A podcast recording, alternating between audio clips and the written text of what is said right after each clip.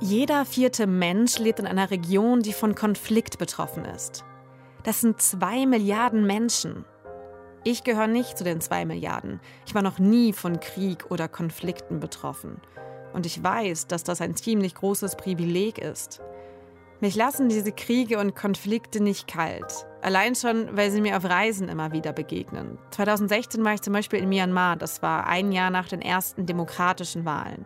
Das Land hatte sich gerade erst so ganz langsam wieder für Touristen geöffnet. Aber wir wussten ganz genau, es gibt Regionen, da können wir einfach nicht hinreisen, weil da Widerstandsgruppen für ihre Unabhängigkeit kämpfen und auch der Rohingya-Konflikt war gerade wieder eskaliert. Auch als Journalistin habe ich immer wieder mit Konflikten zu tun und frage mich dann natürlich auch, wie können wir eigentlich von Kriegen und Konflikten erzählen? Und zwar so, dass die Menschen den Konflikten dann auch über eine längere Zeit lang folgen und nicht das Interesse verlieren. Weil kein Krieg geht so schnell vorbei.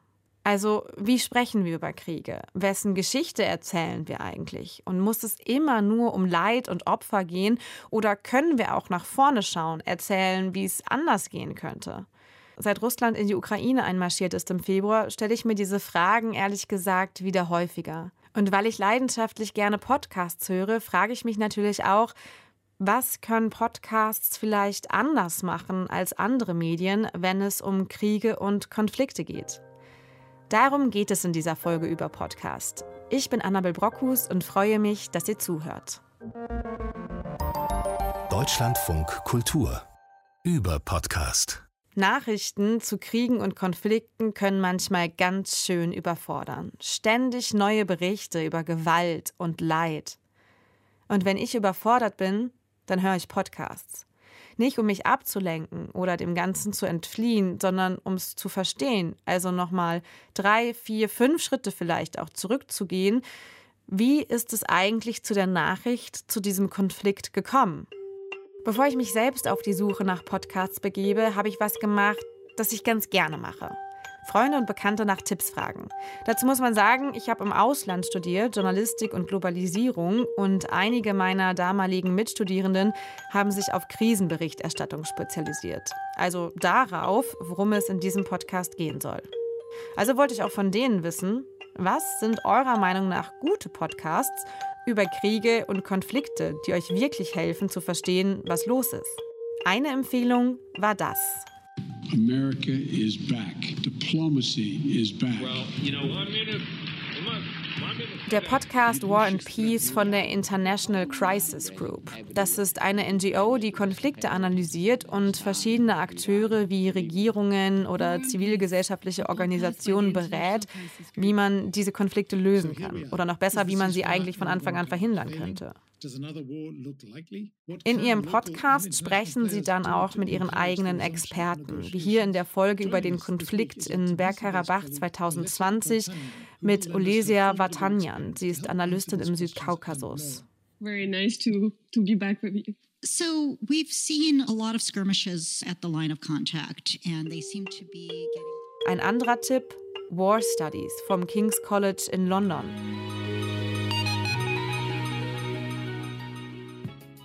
Welcome to the War Studies podcast. We bring you world leading research from the School of Security Studies at King's College London.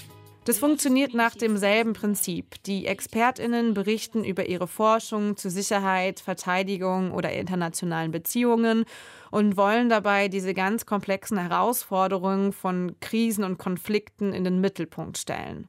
In dieser Folge geht es zum Beispiel um die Frage, wie verschiedene Länder nuklear abrüsten könnten. The idea is that when the security environment improves and states no longer feel threatened, they'll be able to disarm. But this only explains when they might disarm, not when they will or why they would disarm. Kein einfaches Thema mit keiner einfachen Antwort.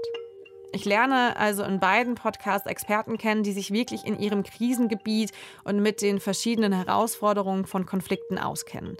Die Folgen sind hintergründig und nehmen sich sehr viel Zeit, mir diese Komplexität näher zu bringen.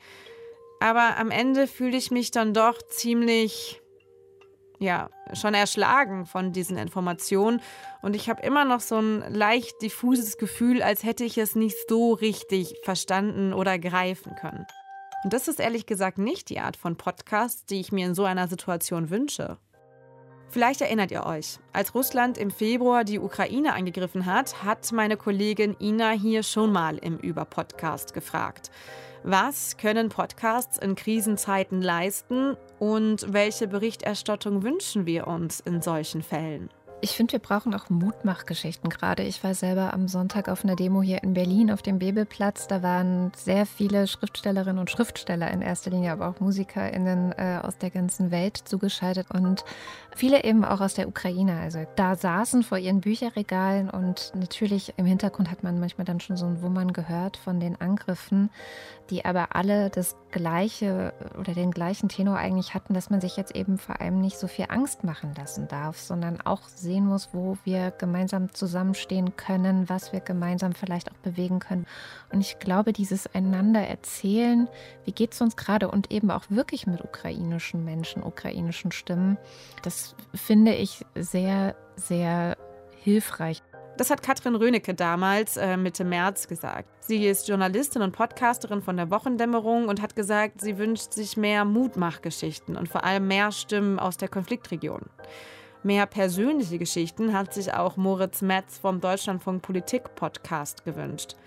Und dann hat er von einer Mail einer Hörerin erzählt, die über ihre Freundin in der Ukraine schreibt. Ihrer besten Freundin, die gerade in Lviv, äh, Lviv Lemberg sitzt und die ist äh, Frauenärztin und kümmert sich jetzt gerade aktuell um schwangere Geflüchtete. Und ich finde, dass es sehr hörenswert ist, was Menschen wirklich von vor Ort persönliche, wahnsinnig herzzerreißende Geschichten zu erzählen haben. Dieser Wunsch nach mehr persönlichen Geschichten oder Stimmen von vor Ort ist überhaupt nicht neu, den gibt es schon seit den 70er Jahren. Der Wunsch ist Kernbestandteil vom sogenannten Friedensjournalismus. Hier geht es darum, nicht nur das Militär oder Politiker sprechen zu lassen, sondern auch die normalen Menschen von der Straße, erklärt Cecilia Aregi. Some of the key sort of principles of peace journalism is people orientation, so bringing in people's voices, not only the elites, not only the military and the politicians. Cecilia ist eigentlich auch Journalistin, aber es hat sie so frustriert, die Konflikte nicht richtig greifen zu können, dass sie sich nochmal entschieden hat, einen Doktor zu machen. Und für diese Doktorarbeit forscht sie heute in Dänemark dazu, wie Journalistinnen und Journalisten über Konflikte berichten und was sie auch besser machen können. How can I even, you know, I started to get frustrated and how do I even cover these things that I'm interested in, these conflicts that are so hard to grasp and to explain? Sie brennt also richtig für diese Frage, wie wir über Konflikte sprechen und vielleicht redet sie auch manchmal deswegen so schnell. Also, sie sagt, klassischer Kriegsjournalismus funktioniert in der Regel so. Event-driven, elite-driven, so militaries, shootings, body counts. Wir folgen den Ereignissen, den Bombenanschlägen, Truppenbewegungen und aktuellsten Todeszahlen. Das ist wichtig, aber mich persönlich bringt das nicht so richtig weiter. Mir fehlt hier der größere Kontext, was vorher war und was nach dem Konflikt passieren könnte. Denn Kriege und Konflikte sind eben kein Ereignis, sondern mehr so ein Prozess, würde ich sagen. Friedensjournalismus versucht, ein Gegenentwurf zu diesem klassischen Kriegsjournalismus zu sein. Mehr Kontext, mehr Hintergrund, vor dem Kriegsausbruch da sein, vor allem nach dem Kriegsende bleiben und berichten, wie es weitergeht. Und auch es geht nicht nur um Krieg, sondern Konflikte struktureller und kultureller Art, wie zum Beispiel Kolonialismus oder Rassismus, erklärt Cecilia. When we talk about conflict, we talk about conflict in a more sort of in a broader way than just the like actual direct violence war scenarios that we envision, but more sort of structural violence as well and cultural violence. So like coloniality or um, racism and things like that seen as conflict as well. Und das bedeutet dann auch zu akzeptieren, dass Konflikte nicht schwarz-weiß sind, wie wir sie gerne sehen. Es gibt nicht nur zwei Seiten, sondern viel Grau, Nuancen, viel dazwischen, wie Cecilia sagt. Es ist eben alles viel komplexer, als uns manchmal lieb ist.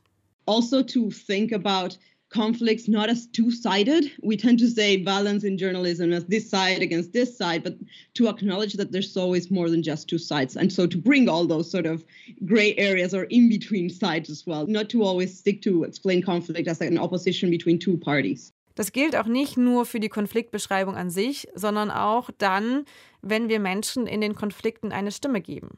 Denn Journalisten neigen dazu, Menschen, die unter einem Konflikt leiden, vor allem als passive Opfer darzustellen, ohne Ausweg, ohne eigene Handlungsmöglichkeiten. Instead of like always portraying them as victims, uh, which we do, and which is also, you know, again, it's not that you shouldn't do that. It's like on top of that, we could bring in their own agency, grassroots movements that are happening, how it actually practically affects them beyond, uh, you know, the basics of, yeah, my kids are being shot and whatnot. Cecilia sagt, das ist nicht falsch, aber wir könnten auch zusätzlich noch Geschichten von Menschen erzählen, die sich selbst helfen oder gegenseitig unterstützen, von Graswurzelbewegungen, also Geschichten von Menschen, die es selbst in die Hand nehmen. Diese Mutmachgeschichten also, die sich die Podcasterin Katrin Rönecke gewünscht hat. Podcast kann anders über Konflikte berichten. Davon ist Cecilia fest überzeugt, auch wenn sie Podcasts noch nicht direkt untersucht hat. I do think it's a great medium for this type of um, content. Peace, call it peace journalism or just like, I don't know, deep, uh, long form, outside of the box ways of covering conflict. And I think, first of all, because, yeah, um, audio already allows for appealing to emotions or appealing to certain ways in different manner than text does. Podcasts gelten ja oft auch als intim, weil wir sie bewusster hören, mit Kopfhörern zum Beispiel, einfach näher dran sind. Und dadurch transportieren sie Emotionen auch anders als Texte oder Videos das können. Über die Stimme, irgendwie subtiler zwischen den Zeilen. There's so much more you can do besides the actual this is happening, this is who died, this is what one source said, this is what another source said. And you can bring in reflections, you can bring in different voices, you can bring in all the nuances. yeah, it's a medium that allows for different ways of doing things. Und Podcasts geben Raum, mehr zu erzählen, mehr zu reflektieren, das Grau zu zeigen, die verschiedenen Stimmen sprechen zu lassen. Und das sind genau die Podcasts, die ich hören will. Mein erster Eindruck von A Wish for Afghanistan vom BBC World Service ist in dieser Hinsicht schon mal ziemlich vielversprechend, denn der Podcast steigt genau in dem Moment ein, als die ausländischen Truppen Afghanistan verlassen und die Taliban wieder an der Macht sind. Und es geht um die ganz einfache Frage, was jetzt? Now what? Und diese Frage ist natürlich überhaupt nicht einfach. The Afghanistan many believed in, worked for, is gone. Luce Dissette ist die Chef-Auslandskorrespondentin der BBC und berichtet seit 30 Jahren immer wieder aus Afghanistan. Nach dem Truppenabzug will sie die komplexe Geschichte des Landes aufarbeiten und aus diesem eher historischen Verständnis heraus nach vorne in die Zukunft blicken. Das ist zumindest ihr Plan. Aber wie fängt man so einen Podcast eigentlich an? Where to even begin? Right now, history seems to be going back and forth before my eyes. Luce stellt uns verschiedene Personen vor. Diplomaten, Friedensstifter, Dichter, Musiker, eine Gynäkologin. Wir hören einen Mitgründer der Taliban und auch den ehemaligen Präsidenten Afghanistans, Hamid Karzai. Das sind alles Menschen, die Doucet inspiriert haben, die sie entweder wütend machen oder zum Lachen bringen, die aber auch alles für ihr Land tun würden, sterben oder töten, sagt Doucet im Podcast. I'd like you to meet some people. Some of them inspire me. make me angry, laugh, cry. Afghans who were ready to give everything for peace, some willing to die for their country, some even kill for it.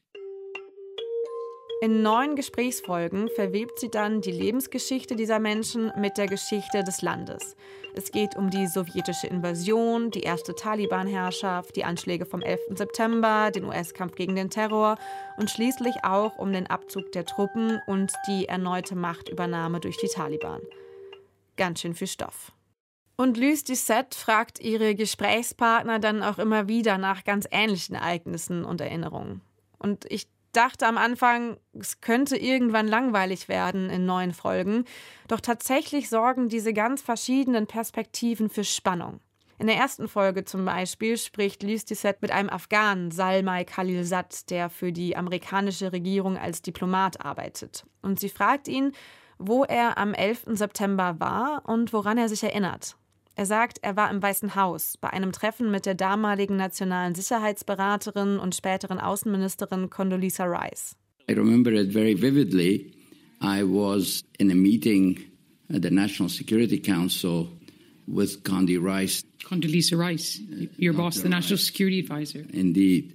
When uh, an officer walked into the Situation Room and said a second plane had uh, struck the second tower.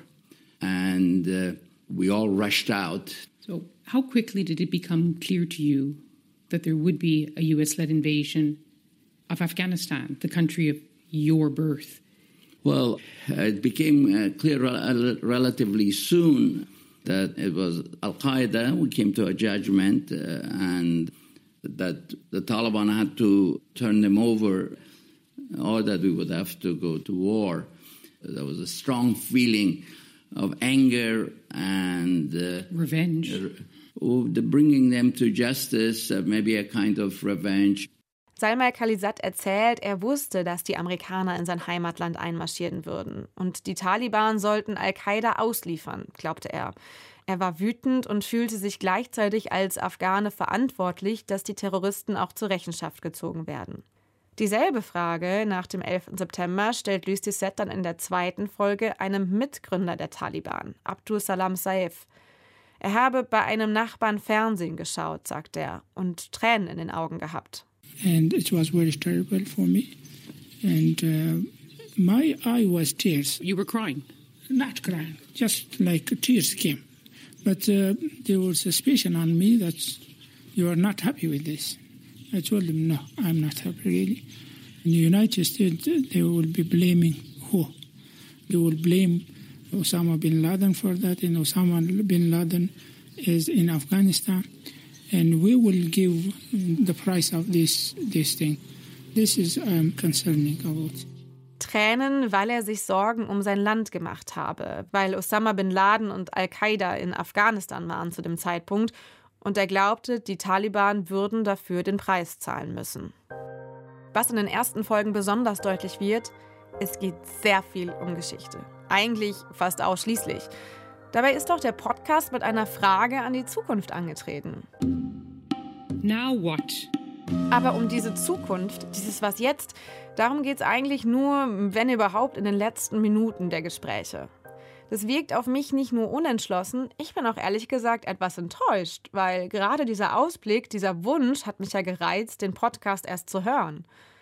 Und Luce Dissette beginnt die erste Folge ja auch sehr nachdenklich, fast schon philosophisch. Close your eyes. Make a wish for your country. Let me guess. Is it where you can laugh? Be yourself with family and friends. Good morning, children. Where schools are safe, full of eager boys and girls. Where you have a voice in how things are run. People are now casting their votes at some 50,000 polling stations in schools, communities. Maybe it's more personal. The simple freedom to listen to the music you love. Was die Afghanen sich wirklich wünschen, das höre ich tatsächlich erst in der zehnten und letzten Folge. Und diese Folge klingt auch mehr so wie eine Wiederholung oder eine Zusammenfassung von den bisherigen Episoden. Die Umfrage auf der Straße ist auch ganz kurz. Die Bevölkerung wünscht sich Arbeit und Bildung. My name is Mohammed. I'm a student and my wish to leave Afghanistan, if not to find work, to find money for food to eat. My wish from Islamic Emirate to prepare the work, working for the young generation.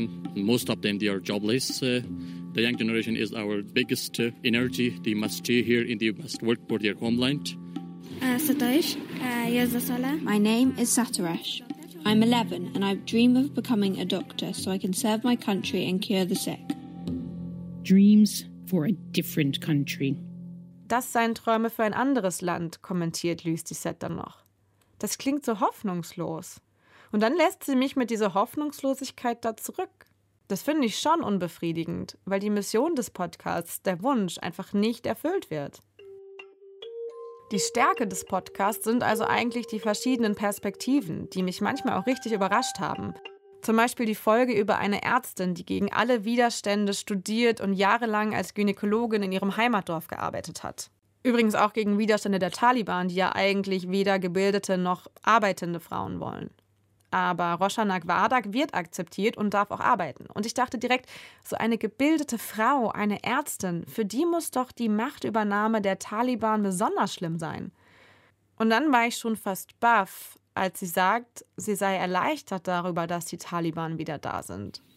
Every day for at least 20 hours we had bombardment, we had rockets, we had heavy fighting here.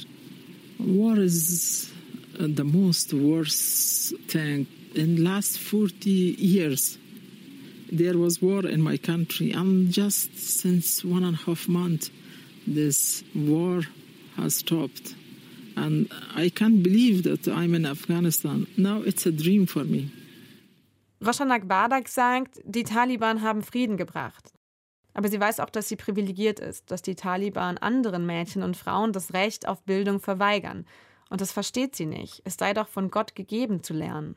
I am sure that they will not allow girls to go to schools. I don't know why they are afraid from education of ladies.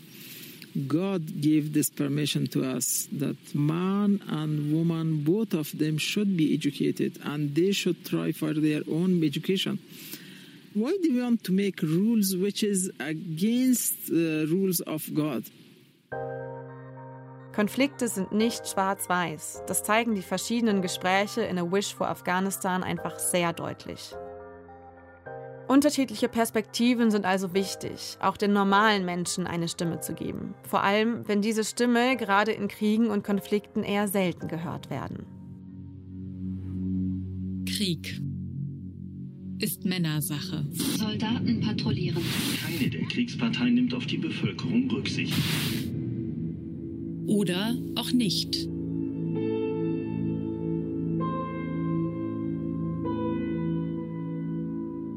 Mein Name ist Cosima Gill. Und mein Name ist Julia Leb. Wir sind Kriegs- und Auslandsreporterinnen. Wir erzählen euch aus unserer weiblichen Perspektive, wie Frauen Kriege und Konflikte erleben und überleben. Zum Beispiel in Afghanistan, Mexiko oder in der Demokratischen Republik Kongo. Woman in War ist eine Doku-Podcast-Serie von Radio 1, produziert von WakeWatch Studios im Auftrag des RBB und hat eine ganz klare Mission. Kriege und Konflikte aus der Sicht von Frauen erzählen. Und zwar nur aus der Sicht von Frauen. Wir wollen eine Lücke schließen in der Berichterstattung über Kriege und Konflikte. Denn es ist die Sicht der Frauen, die fehlt. Sie fehlt in den Geschichtsbüchern, sie fehlt am Verhandlungstisch. Ohne die Frauen kein Frieden, keine Zukunft. Julia Leb, eine der Hosts, berichtet schon seit über zehn Jahren aus Krisen- und Kriegsgebieten, wie sie ganz am Anfang im Podcast erzählt. Dabei geht es mir gar nicht um die spektakulären Momentaufnahmen von Kriegsschauplätzen. Mich interessiert vielmehr, was dort über längere Zeiträume passiert und wie der Krieg die Menschen und vor allem natürlich auch das Leben der Frauen vor Ort dauerhaft verändert. Diese Herangehensweise, die sie beschreibt, erinnert mich ein wenig an das, was Cecilia als Friedensjournalismus beschrieben hat. Über längere Zeit beobachten, berichten von Veränderungen statt Ereignissen.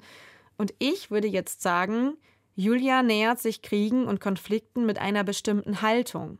Das sieht sie aber nicht so. In meinen Augen ist es keine Haltung, weil ich nicht sage, was richtig und was falsch ist, sondern die Protagonisten kommen zu Wort wir sind äh, neutral und ergebnisoffen und wir sagen nicht, das ist richtig, das ist falsch. Also keine Seite einnehmen, sondern verschiedene Seiten zeigen, ergänzt ihre Co-Host Cosima Gill. Wir zeigen ja auch Protagonisten von ganz verschiedenen Perspektiven. Also zum Beispiel gibt es in unserer ersten Folge ja Olena, die zu Wort kommt und sie ist Kriegerin. Also sie hat entschieden, ähm, sich zu bewaffnen und anderen Frauen beigebracht, wie man mit der Waffe umgeht. Und sie ist Mutter und sie hat ein Netzwerk aufgebaut und all diese verschiedenen Seiten von ihr kommen zu Wort und am Ende urteilen wir ja nicht darüber, sondern wir zeigen einfach die Komplexität auch von Figuren im Krieg. Das wollen wir gar nicht schwarz-weiß zeigen. Und zur Komplexität gehört, dass ich als Hörerin Olena kennenlerne, die Kämpferin und Mutter, aber auch Lubov, eine ältere Frau aus Kiew, die darüber nachdenkt zu flüchten.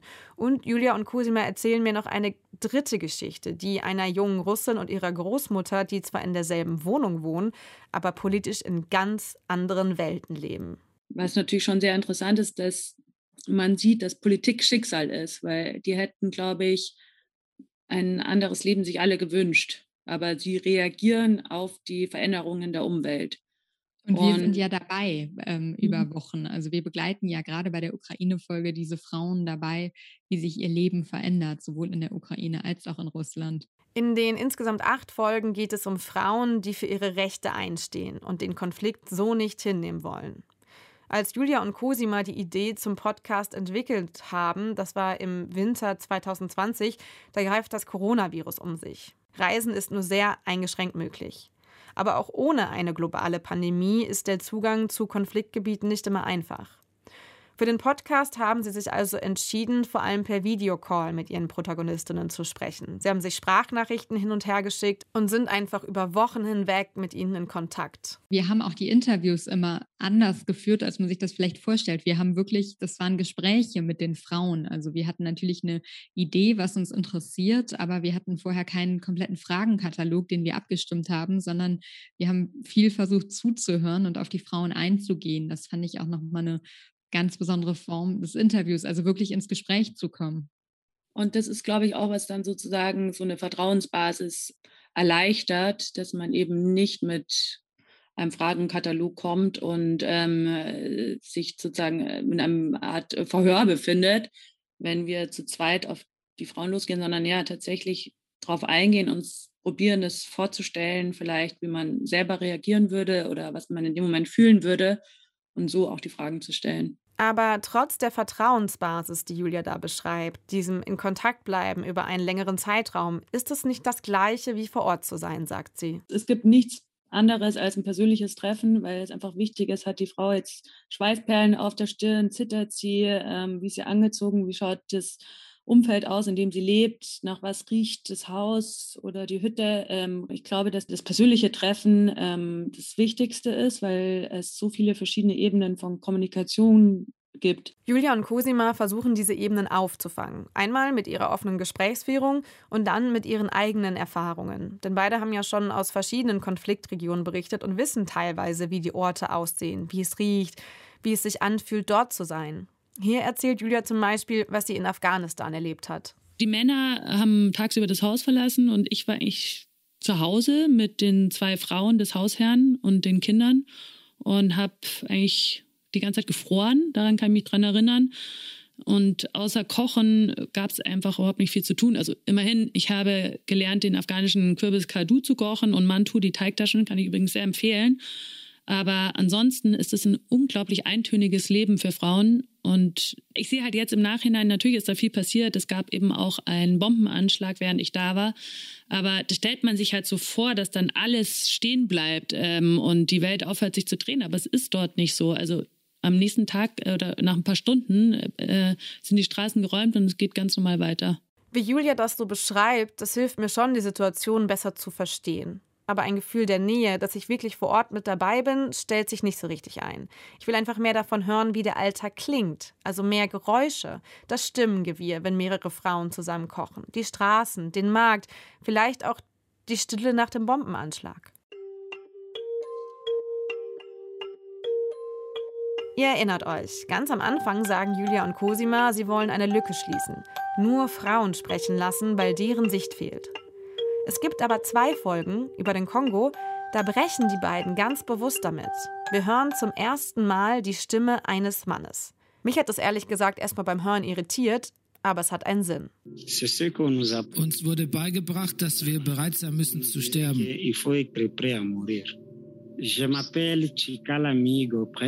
Ich heiße Chikala Amigo Prince. Ich wurde am 30. Juni 1985 geboren. Das ist Chikala. Er war zwölf Jahre jung, als er rekrutiert wurde.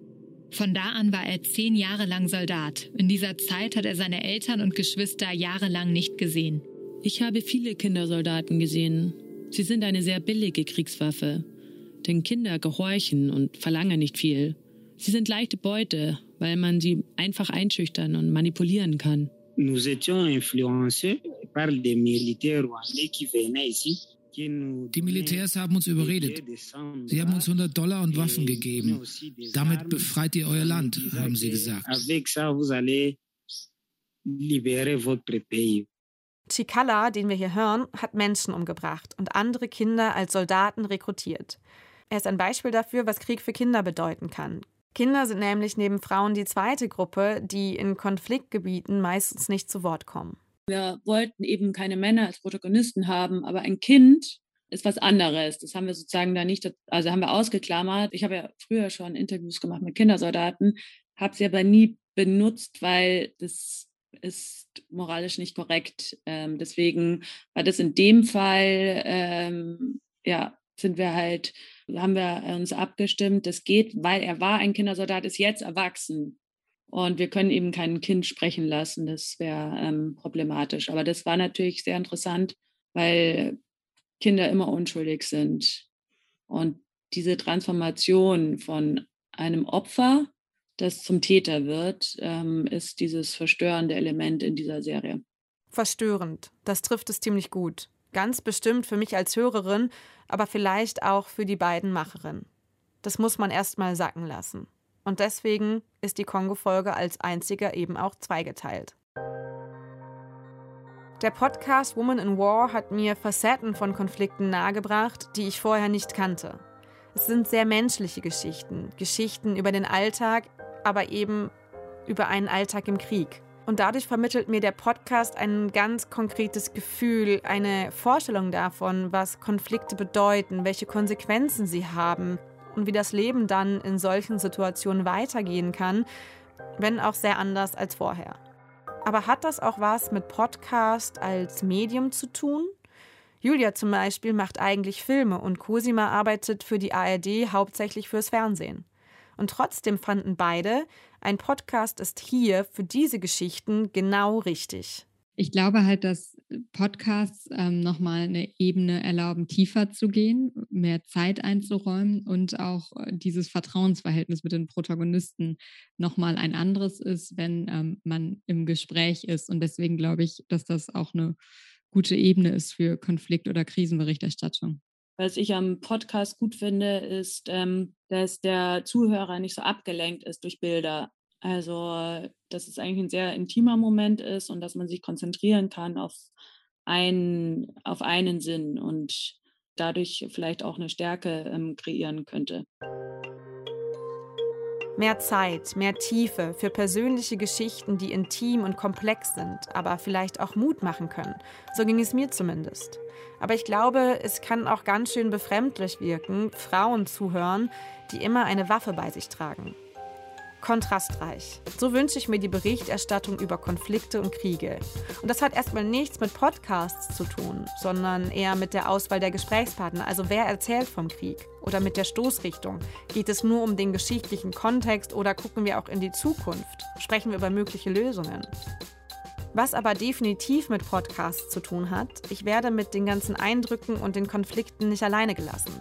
Ich habe immer mindestens ein oder mehrere Hosts an meiner Seite, die auch ihre Gedanken und Gefühle mit mir teilen. Und dann kann ich die Konfliktsituation auch ganz nah an mich ranlassen. Das war der Über-Podcast. In dieser Folge mit mir, Annabel Brockus. Vielen Dank an das Team Christine Watti und Kai Sarabi und unsere nächste Folge hört ihr dann wie gewohnt in zwei Wochen, zum Beispiel in der DLF Audiothek.